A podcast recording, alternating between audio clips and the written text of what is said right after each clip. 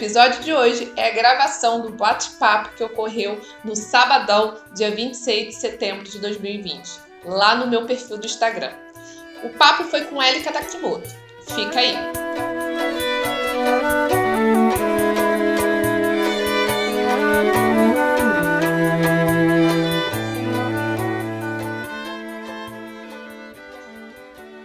Elika Takimoto é vencedora do Prêmio Saraiva de Literatura na categoria Crônicas, doutora em Filosofia pela UERJ, mestre em História das Ciências e das Técnicas e Epistemologia pela UFRJ, graduada em Física pela UFRJ também, professora e coordenadora de Física do Cefet daqui do Rio de Janeiro, autora de mais de 10 livros, mãe de três jovens, moradora de Madureira e participou do processo eleitoral para deputado estadual em 2018, que inclusive rendeu um outro livro.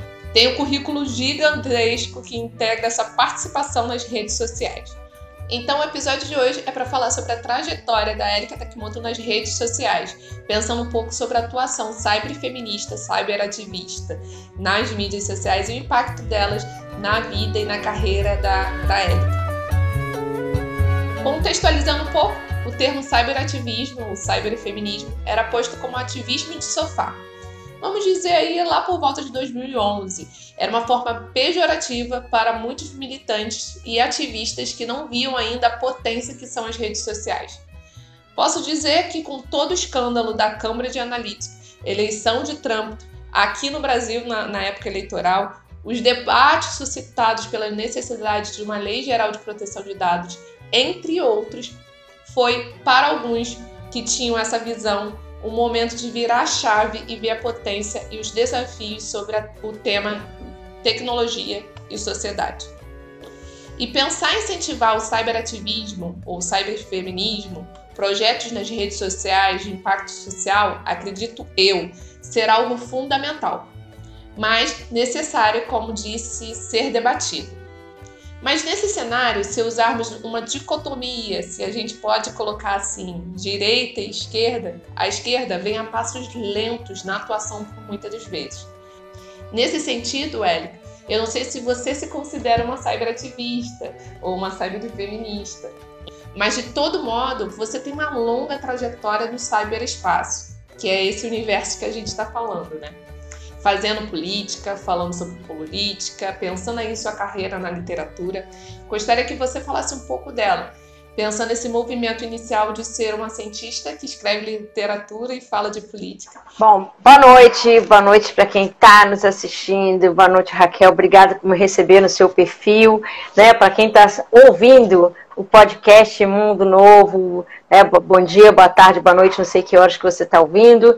É, enfim, Raquel, a sua pergunta que fala sobre minha trajetória em rede social, né? né primeira coisa, é, eu acho importante dizer que nada do que aconteceu na minha vida foi programado, né? Foi tudo é, muito pelo contrário, eu sou a soma, costumo dizer que eu sou a soma dos meus fracassos. Tudo que eu planejei deu muito errado e aí as coisas foram, foram acontecendo entende? Que me trouxe hoje a esse lugar e que é bom a gente trabalhar com esse conceito de, de vitória e fracasso, né? O fracasso às vezes vem, acho que traz muita coisa positiva para a gente, dependendo da forma como a gente lida com ele. Bom, é, muito bem, eu comecei rede social com o meu blog, minha vida é um blog aberto, é, que é o elicatakimoto.com comecei de forma muito muito tímida, com até foi um amigo meu, Paulo, Paulo Roberto Andel, ele é poeta, escritor, ele me incentivou demais para que eu fizesse blog. É, o que, que, eu fazia antes de fazer o blog? Eu escrevia alguns textos muito de forma muito tímida e mandava por e-mail para algumas pessoas. E às vezes eu imprimia e, e, entregava na mão. Eu falei assim, olha, escrevi um texto, vê aqui se você quer ler. Eu fazia isso na escola onde eu trabalhava. Eu trabalhei muito tempo no Colégio Pentágono, ali em Vila Valqueire. É, e, e, entregava, imprimia. Eu lembro que eu imprimia, colocava no envelope e colocava para alguns colegas que eu achava que, que ia ler o que eu ia escrever. E eu sempre tive retorno muito positivo, muito carinhoso, mas, mas assim, até que o, o Paulo me incentivou a fazer o Minha Vida é um Blog Aberto. Na, na verdade, o blog. Aí vem o Minha Vida é um Blog Aberto, foi ideia minha e tudo. E é, entra 2009, do, do, do, acho que o blog foi criado em 2009. Eu entrei na, no Facebook, eu acho que se não me engano, 2011. É, quando, quando eu entro no Facebook, eu não entendi direito o que era o Facebook. É, tive muita resistência para entrar, já tinha muita gente que estava. Mas eu entrei e comecei a colocar. Eu falei assim, cara, será que eu coloco meus textos do blog aqui? Né? Será que não é esquisito? Porque a galera compartilhava foto. Aí eu falei assim, eu tenho sempre medo assim de, de pagar mico, sabe? De, sabe, de dar uma bola fora. Eu falei assim, será que eu faço isso? Aí, aí eu comecei a compartilhar link do meu blog. De forma tímida, sempre de forma tímida. Eu falei assim, olha, gente, escrevi um texto aqui. Se vocês quiserem, tá lá no meu blog. E, e tinha um ou outro que clicava o link. Aí eu comecei a colocar o texto no lugar do link. E eu vi que teve uma interação muito maior. Né? A galera é, clicar no link parece que dá preguiça, já é um. Você clica que vai te levar para um outro lugar. Uma outra coisa é você ler. Aí a galera lia, e a gente está sobre emoção, então a pessoa que lê quer, quer comentar. Né? Fala assim, pô, que lindo. Então, é, inclusive eu tenho experiência para contar também. Isso foi gerando uma interação que a gente chama na internet de uma interação orgânica. Eu não trabalhei para isso, eu não impulsionei nenhuma postagem, nem podia porque era perfil pessoal. Eu não fazia nada, essa interação se dava naturalmente de forma genuína. Né? A pessoa lia, queria ver, queria compartilhar, então a pessoa compartilhava, ela compartilhava já falando alguma coisa. É isso mesmo, eu inclusive é, penso assim, vivi isso, falava alguma coisa. Né? Então a, a rede foi, foi crescendo de forma, de forma muito, muito orgânica, de uma forma muito natural e, para mim, muito surpreendente né? Porque porque eu, demorei muito a acreditar que, que eu sabia escrever, que eu ia ter um retorno positivo, que eu, sabe?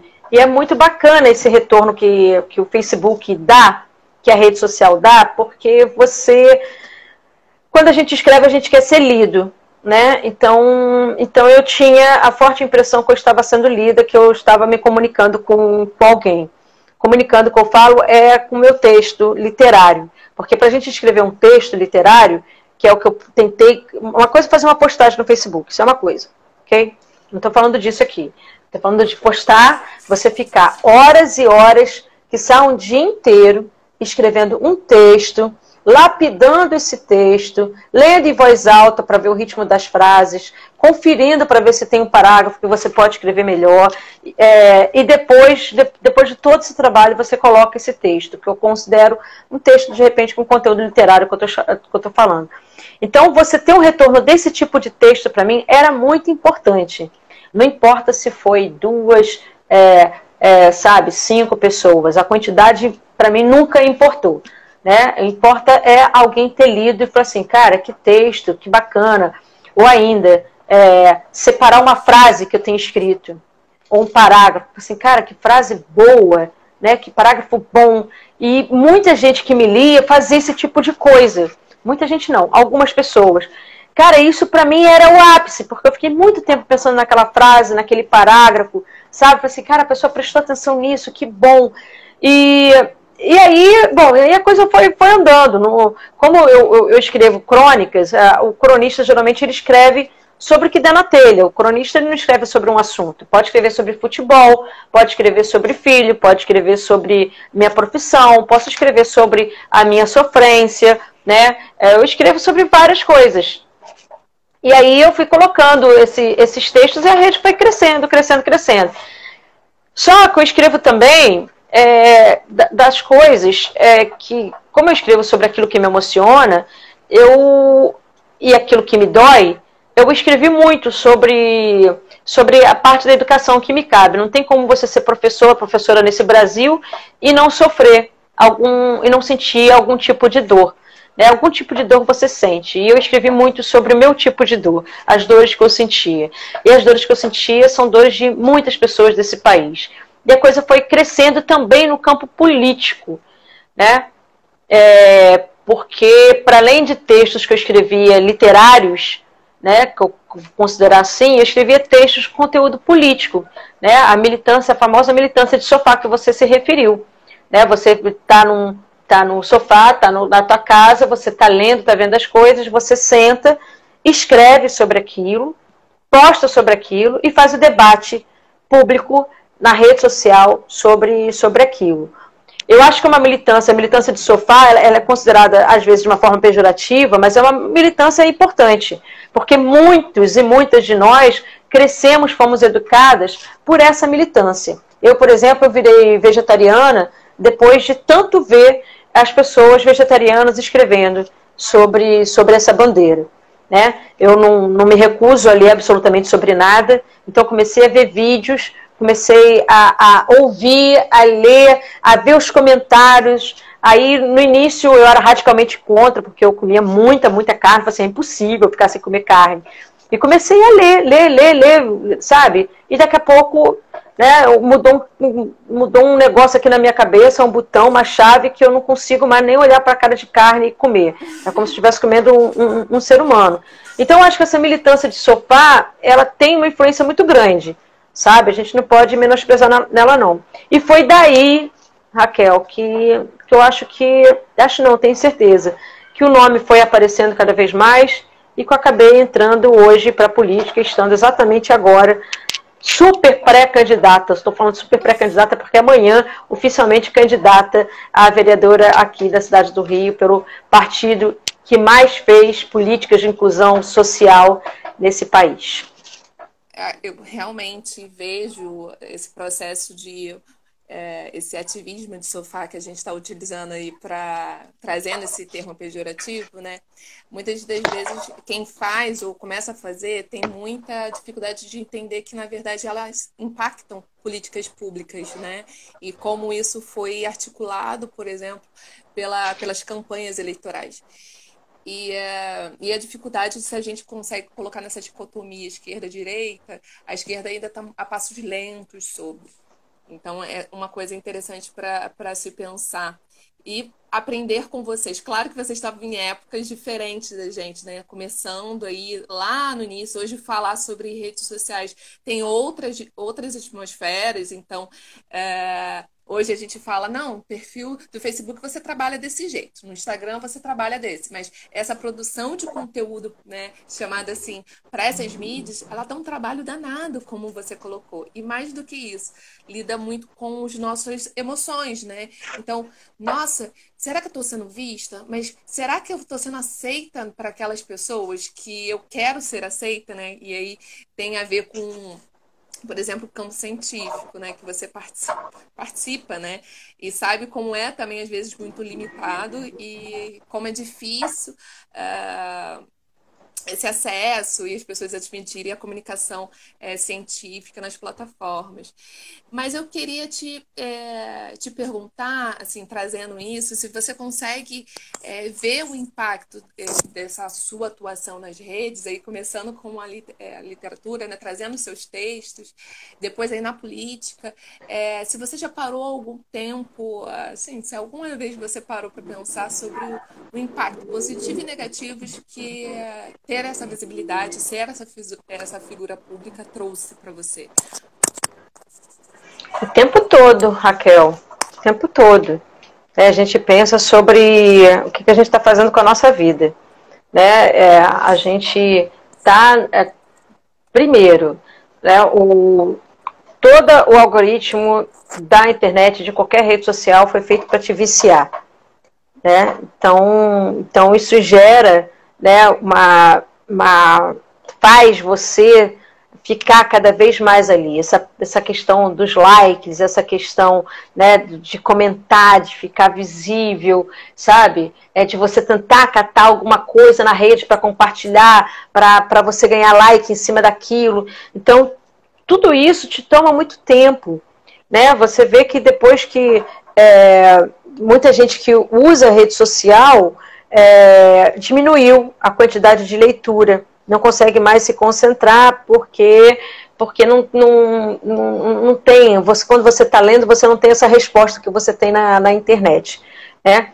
Então, fora isso, é, eu, eu fazia, quando eu comecei a, a, usar a internet, eu, eu curto essa, essa, essa, essa ideia de de fazer outro rir, de se divertir. Eu tenho três filhos, que são três filhos artistas, os três fizeram teatro, então é, o Rideu toca, o Yuki também toca, a Nara canta pra caramba.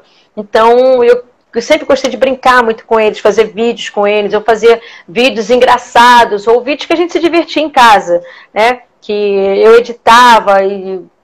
Bom, enfim. Tudo isso foi legal, porque tem, de certa forma, aproxima, a gente aproxima amigos, as pessoas riem, as pessoas querem, querem fazer parte. Isso é bom. Qual o lado ruim? O lado ruim é que às vezes começa. O lado ruim é quando veio quando a internet foi usada e foi descoberta para ser usada nesse sentido, por essa galera fascista, por essa galera do ódio, sabe? E, e você fazer discurso de ódio na internet é muito mais fácil do que fazer esse discurso de ódio pessoalmente. O discurso do amor, não. Você faz fácil pela internet, você faz fácil pessoalmente. Né? Amor você recebe. É, eu acho que das duas formas, não de uma forma muito complicada, mas o discurso do ódio é muito fácil de vir pela internet, muito mais fácil. Né? E aí a gente começa a, a, a lidar com esse ódio todo, com a discussão, com, de, de tirar a saúde, né? de você ser ameaçado, de, é, de a quantidade de, de homem machista ou de pessoas preconceituosas que vêm falar coisas horrorosas para mim. Isso no início foi muito pesado. É muito pesado lidar com isso. Né? Mas não é pouco, não. É muito. Tem dias que assim, houve épocas que, que, que é, é, chegava, beirava o desesperador, sabe? É, eu estava começando a receber, não sei se, é, não sei que diabo que, que passa na cabeça dessas pessoas, esses homens, né? Comecei a receber foto de, de pênis. Então, né, o cara, eu escrevi alguma coisa e o cara se, se dava né, no direito de ficar mandando foto para mim. E é muito ruim, porque quando você está na internet é como se você estivesse na rua. Então eu estou na rua e o cara baixar a calça e mostrar o pênis para mim. Isso, isso assusta, sabe? Isso é agressivo, isso machuca, é, é, isso apavora, isso mina a nossa energia, sabe? Eu ficava desesperada. Não foram poucos, não, foram muitos que fizeram isso, sabe? E eles sabem disso, eles sabem que eles assustam. Então, por exemplo, se eu colocasse um, um, um texto sobre política, aí eu vi uma foto de um pênis, porque o cara falava assim: é isso que está te faltando, vem aqui que eu resolvo. E às vezes era perfil mesmo. Agora eles estão mais, mais covardes, né? Com, com robô, é, com perfil anônimo. Às vezes era perfil de verdade. Você entrava e tinha coisa ali, o cara existia, sabe? Vem cá, que é isso está te faltando. Você quer conversar comigo? Vem aqui e mostrava, mandava um nude sem eu pedir, né? Às vezes era era era era para ameaçar mesmo alguma coisa. Cara, isso não é fácil lidar com isso não, sabe? Isso, isso, é, isso é muito pesado. Isso é muito pesado. Então, por várias vezes eu pensei em me afastar e algumas vezes eu me afastei né, de, de rede social. Mas, mas assim, quando a gente se afasta, a gente, a gente também perde muita coisa, que a rede social tem muita coisa boa. Né? Uma das coisas boas, por exemplo, é eu estar aqui conversando com você, fazendo essa troca. Né, com em pleno sábado à noite, ter 20 pessoas aqui com, conversando com a gente, assistindo, trocando. É, essa troca é uma troca muito real. E as pessoas que estão no meu perfil, a grande maioria das pessoas que me seguem, são pessoas muito de verdade, sabe? São pessoas que estão ali para interagir de verdade. Então, é, é uma troca genuína aí isso vale a pena. Então, tem, tem coisas positivas na internet? Tem. Tem coisas negativas? Tem. O que, que você tem que fazer nesse mundo? Aí eu acho que a gente tem que aprender a lidar com as coisas negativas. Usar as coisas negativas ao nosso favor. Para dar um jeito, é, arrumar uma forma dentro da gente de não deixar que as coisas negativas te abalem. Mine a sua energia e pegar as coisas positivas e canalizar essa energia para coisas mais positivas ainda. É o que eu procuro fazer. Eu consigo sempre fazer isso? Não. Às vezes eu tô, várias vezes eu tô deitada na minha cama em posição fetal, desesperada, chorando, porque eu li algum comentário agressivo ou, ou por algo né, que, que eu não tenha gostado de ler. É, é, isso, a internet, a gente também entra em, em, rede, muita notícia ruim, às vezes bate o desespero. Aí é um momento que você tem que se conhecer, tem que se respeitar. Para, respira, tem que ter consciência que o mundo não é só de pessoas ruins, que tem muito mais pessoas boas do que pessoas ruins, né? Só que o que essas pessoas ruins fazem, e a gente fica compartilhando muito, dá a impressão que elas estão é, ocupando qualquer esquina, e também não é assim, né? Então, é trabalhar a cabeça, respirar e depois voltar. Né? Entrar na internet desequilibrado não é algo que eu aconselho a ninguém. É você entrar bem, sabendo que você pode encontrar tudo estar preparado, na medida do possível, para o máximo de coisas que você encontrar, tanto boas quanto ruins. Eu encontrei muita coisa boa e algumas coisas ruins. Muita coisa boa. Uma das coisas boas foi o Lula, que, que, que, eu, que, que, que eu consegui esse contato com ele. Né?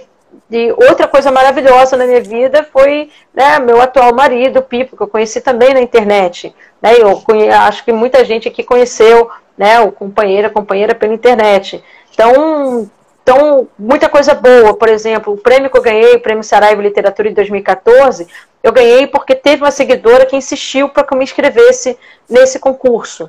Foi ela que falou assim, Érica, eu sei que você escreve, abrir um concurso bom aqui, eu acho que você vai gostar. Acho que é a tua cara esse concurso. Então, olha só, eu não posso falar que a internet, sabe, é, é, é um, um, lugar ruim, né? Tem, tem momentos ruins, mas tem muita coisa boa. Então, é, vamos tentar canalizar para isso. E agora não tem como.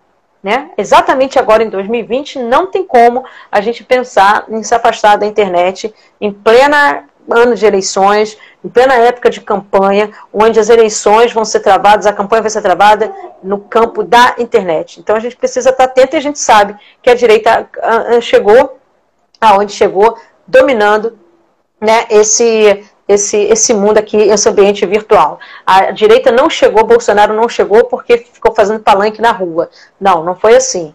Né? Não foi longe de ser um Lula da vida. Ele chegou com, com os grupos de WhatsApp, entendeu? É, que a gente sabe, com o gabinete do ódio, assim como essas pessoas de direita chegam assim. E é esse campo que agora a gente precisa, é, a la Boulos, a la MST, ocupar, fazer uma ocupação do bem né, uma ocupação que é nossa, um espaço que é nosso de direito também. A gente precisa aprender muito a usar essa ferramenta mais do que nunca. É, eu sempre digo isso. Eu acho que eu tô indo, vou a todos os lugares levar a palavra. Ocupem a internet, é mais ou menos isso, né? E é, você falou, você já trouxe muito do que eu ia trazer nessa pergunta, né? Falando sobre a violência online. Então, uh, as mulheres, as, as mulheres negras, uh, os indígenas, enfim, aí muitas experiências múltiplas que sofrem mais por esse racismo, esse machismo estrutural que a gente tem, que a gente está sentindo aí na pele, vamos dizer assim, através das mídias sociais e impacta muito o nosso emocional. Uh, mas você fala sobre a importância das mídias sociais, como as pessoas é, repercutem o, o, ódio, o que não gosta, né? É, muitas das vezes a gente dá palanque para o outro que a gente não quer e esquece as pessoas que estão fazendo bons trabalhos, trabalho, trabalhos ótimos e que não estão tendo um alcance como aquela pessoa ruim, ruim, vamos botar assim, está fazendo, né? Então, o fascismo cresce através disso, né? Mexendo com as emoções, né? Mexendo, vai lá no foco e utilizando essa ferramenta da internet para isso. Uh, mas aí eu vou, eu vou trazer isso já, essa violência, esse aspecto, é, pensando isso, para a gente pensar, correndo aí já é, para o tema sobre as mulheres na política. Né? É um tema. É, ainda somos poucas na, na, política, existe todo um movimento é, online e cyberfeminista online, fora também, né? é, né, para pensar nessa, nessa abertura, né? E eu queria muito que você falasse, porque também faz parte da sua bandeira, também da campanha, mas aí eu ia te deixar um, um, um, uma provocação, para dizer assim, é, para pensar, basta ser mulher para ocupar esse cargo? Porque a gente tem várias mulheres ocupando aí, é, várias mulheres não, né? Mas é, mulheres extremamente que vêm com bandeira retrógrada, né? Vamos dizer assim, para as próprias mulheres. E utilizando o que a gente pode dizer.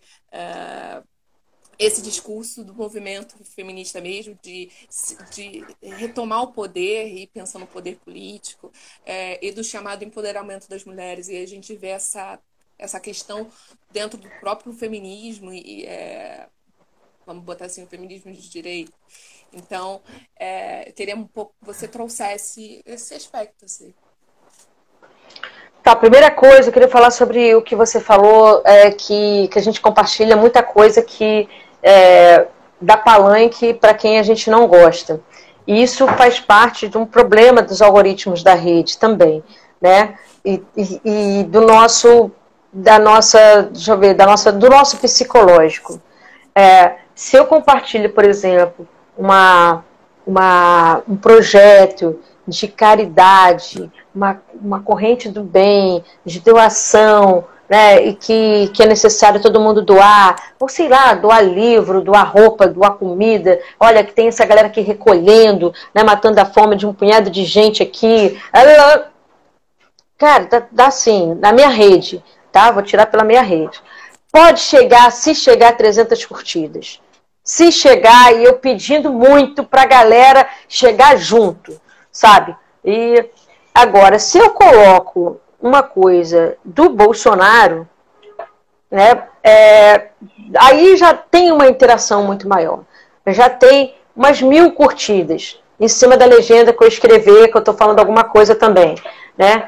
Então, é, isso é um algoritmo que, que, que facilita, né, que exatamente dá palanque para quem a gente não quer dar palanque sabe? E a gente precisa de crescer em rede e muitas pessoas crescer e, e, vivem por essa questão de like e tudo mais.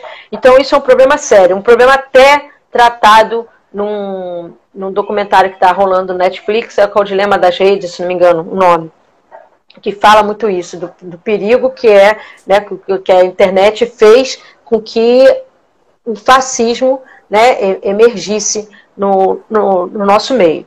Quanto à, à questão da, da mulher na política, é claro que não basta ser mulher, né? A gente vê uma cambada de mulheres de direita, a gente tem uma ministra mulher e que, e que é, só trabalha contra né, é, a, a tudo que a gente fez até agora, tudo que a gente já conseguiu de emancipação, ela vai exatamente é, contra tudo que nós fizemos. Então, não basta ser mulher, tem que ser, tem que ser feminista, né? Assim como a gente tem é, no, no Claro que a gente está precisando de, de gays, de, da, da galera toda LGBT, de pessoas negras, mas não basta a pessoa ser negra. A gente vê o Fernando Holliday ali. Né? Então a gente precisa ter pessoas comprometidas com a bandeira.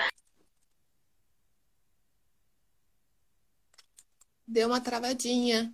Não, deu só uma pequena travada. É, voltou. voltou. Com, é, aí com a, com a bandeira antirracista, com a bandeira LGBT, com a bandeira feminista, então pessoas comprometidas com isso. Agora, tirando essa, essa parte dessas pessoas, mulheres machistas como a Damares e pessoas negras racistas como o Fernando Holliday da vida, né, é, é muito importante a gente ter mulheres, mulheres pretas, a galera oprimida em espaços de poder é urgente que isso aconteça. É, a gente está há muito tempo né, na nossa história com esses lugares de poder, é só olhar as fotos, né, onde a gente tem a maioria homens brancos que representam ainda a comunidade é, cis, né, homem, homens héteros, cis e tudo mais que está que tá ali nesse lugar de poder. Isso está longe de representar a cara do Brasil. Está né? Tá longe. O homem branco. Pode, pode falar, Raquel, perdão. Não, inclusive eu tinha separado aqui só para a gente trazer um, uma imagem assim na mente das pessoas é que, por exemplo, você está se candidatando a vereadora. Aí eu trouxe é, quais foram os candidatos né, para escrito. De homens, temos 1.221 homens.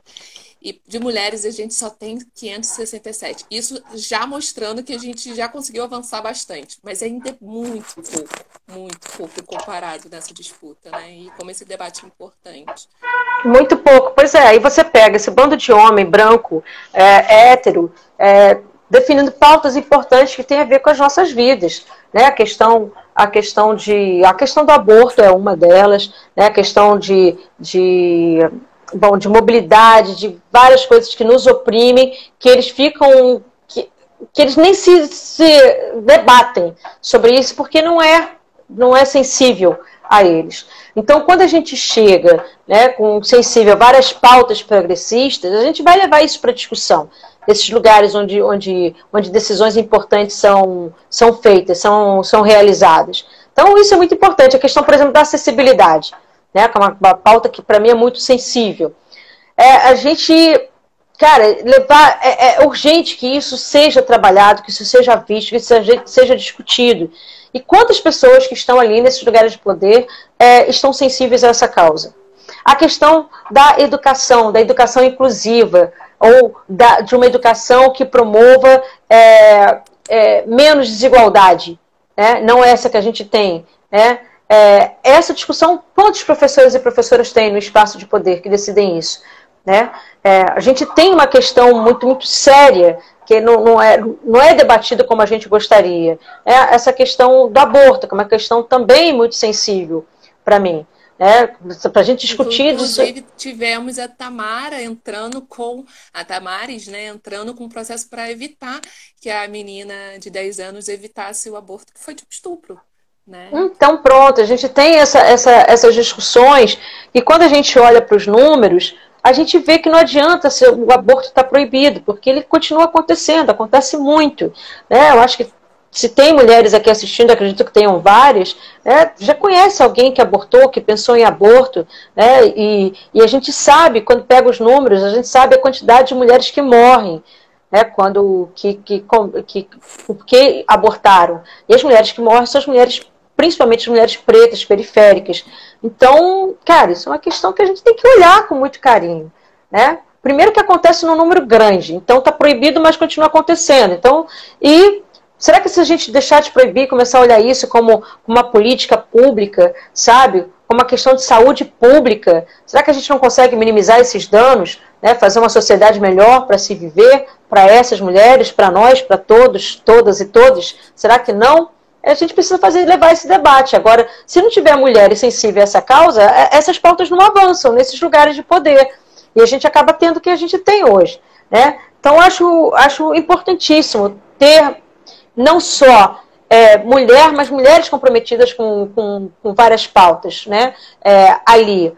Mulheres pretas, importantíssimo ter, né? A força de uma mulher preta é uma coisa impressionante. Eu acho que o feminismo negro também me ensinou muita coisa, sabe? Conviver com mulheres pretas, a necessidade de você ter que, de fato, as dores delas são outras dores, são diferentes é, da, das mulheres brancas, ou no caso eu, que sou uma mulher amarela, né? É bem diferente. Então, é, é necessário que tenha pessoas que sintam essa dor de fato na carne para levar isso lá, para avançar com essas pautas.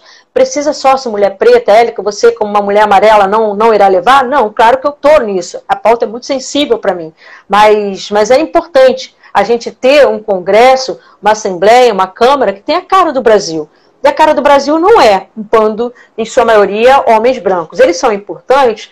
São importantes. Eles precisam estar lá? Eu acho que sim, sabe? Para fazer o debate democrático. Mas tem que ser a maioria? Não. Não. A maioria tem que, tem que ser, tem que ter a nossa cara, a cara do Brasil. Né? Um, um país onde você tem a maior parte da população que não é branca, então isso tem que ser representado, esse tipo de representatividade tem que ter no Congresso. A maioria também não tá, a gente está com as mulheres, então tem que ter mulheres ali. Eu acho que, que são os nossos corpos que estão aí, literalmente, em jogo. Né? Então a gente precisa debater isso mais profundamente. Acho que ninguém melhor do que quem passa por essas dores para levar isso para lá. Por isso que é importante ter mulher, por isso que é importante ter gente da área da saúde, por isso que é importante ter mulher preta, homem preto, sabe? É gente, a galera LGBT, professora, sabe? Enfermeira, sabe? Taxista, tem que, tem que modificar para a gente fazer um debate honesto. Ali é o que está faltando, sabe? Que lindo seria isso, né? Se fosse se fosse assim. A gente tem como chegar nesse mundo. Chegar, Eu acredito nele, chegar. acredito piamente nele. No, sobre a questão é, do aborto, é, uma das coisas que poucas pessoas pensam é o direito de uma criança ser querida. Né? O quanto ter uma criança que é desejada, que quer, quando você é desejado, você quer uma criança, o quanto essa criança ela tem muito mais é, propensão a enfrentar o mundo. Quando uma criança não quer, não, não é querida, quando a gente pensa só como uma necessidade, porque eu engravidei como se estivesse sendo trabalho das mulheres, enfim, parir, é, essa criança vai ser é, menos aí, ter menos é, oportunidades na vida, né? mais problemas emocionais. Eu acho que a gente também tem que ir muito por essa lateral, sabe? Pensar no direito de ser desejados, sabe? Sim. É, Élica, para a gente abrir as mensagens, para a gente ver, porque passa muito rápido. Passa, né? Sempre passa. A gente fala em uma hora, passa muito rápido. Não sei porque a hora tá contra a gente. É, vou te fazer uma pergunta, assim, para a gente encerrar. Eu, na verdade, vou abrir aqui para o pessoal já. Quem quiser pode ir colocando as mensagens aí embaixo. E a pergunta, na verdade, é mais uma Maria Maria Gabriela. Ótimo. É... Será que eu vou conseguir? Ótimo. Momento, momento Raquel Maria Maria Gabriela.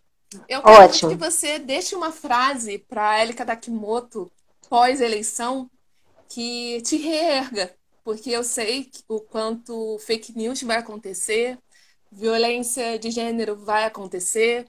Uh, a gente não precisa ter todos os discursos iguais ou a mesma perspectiva política ou intenção, uh, mas eu eu vejo, né, com pesquisas aí, o quanto nós mulheres somos sempre colocadas como ah, falou algo errado. Nossa, ela não presta, é burra. O, o errado é só devido muito dessa cultura também do cancelamento, né? Tem que seguir o que, que a Corja quer. E, enfim, tantas coisas que a gente poderia dizer aqui e, e falar. E eu queria muito que você falasse para você, pós-eleição, qual é a mensagem que você precisa escutar aí para te reerguer, que eu sei que você vai precisar. É, eu gosto muito da frase, é uma frase que, que eu uso como, como mantra, né? Que, que é uma frase que o Lula fala, que a luta que a gente perde é a luta que não se luta. Então, independente do resultado que tiver essas eleições, é, eu acho que está valendo muito a pena o caminho todo que eu estou percorrendo. Né, a quantidade de pessoas que eu conheci, o que eu já aprendi, né, convivendo com essas pessoas, sendo apresentadas para as outras, sendo apresentadas para várias categorias, né, para costumo falar para outras dores que não são as minhas. Eu conheço as minhas dores no campo de ser uma mulher suburbana, mãe de três, né, é, professora. Mas, por exemplo, não conheço a dor de uma enfermeira. Não conhecia, agora eu conheço, né, porque tem as pessoas se aproximaram muito de mim, eu me aproximei de muita gente também.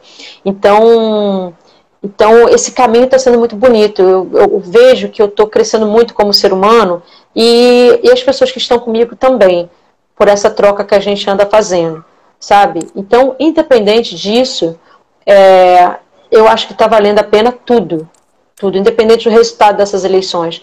Eu não penso em outro lugar que eu poderia estar melhor do que esse que eu estou aqui e agora, né? Colocando meu nome à disposição para disputar um cargo de vereança numa cidade dominada por miliciano, numa cidade que está abandonada, numa cidade onde tem a maioria da Câmara um bando de, um bando de homem conservador, sabe, moralista.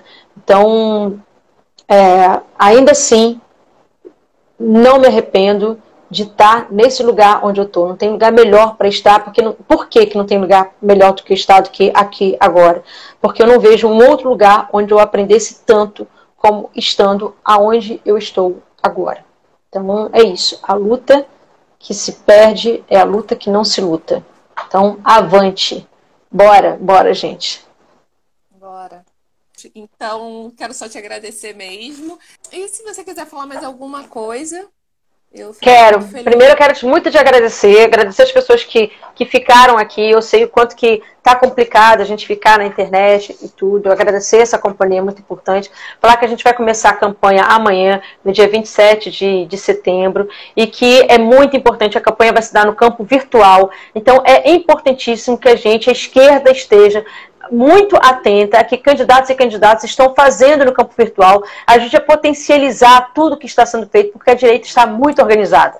Então a gente precisa estar unido nessa, tá? com muita inteligência. Né? Se querendo falar comigo, querendo fazer o Érica no meu perfil, assim como a Raquel me recebeu, é só entrar em contato com a gente. Meu número é 99, não, 98981 é, 3021. A gente coloca, a Raquel passa para vocês, a gente coloca que a gente conversa no, conversa no perfil de vocês. Enfim, vamos estar tá muito, muito junto, muito, muito juntinhas, né, muito juntinhas nessa, porque a gente precisa estar tá, tá junto mesmo de forma bastante inteligente, tá bom? Porque o outro lado ali pode ter certeza que não está piscando. Então a gente tem que ser esperto também. É isso, Raquel querida, obrigada mais uma vez. A campanha começa amanhã. Haja coração, porque agora a gente vai enfrentar 45 dias de, de muita luta nas redes sociais também. Obrigada, viu, querida, pela oportunidade. Vai ser dia de São Cosme e Damião. Então já aproveita, pede o axé aí para te ajudar. Muito bem, muito bem. Dá essa doçura aí para a gente conseguir levar esse, essa eleição que, tem que ter muito, muito sangue frio e doce para conseguir passar por ela. Terminou com chave de ouro, é isso aí, Raquel. Obrigada.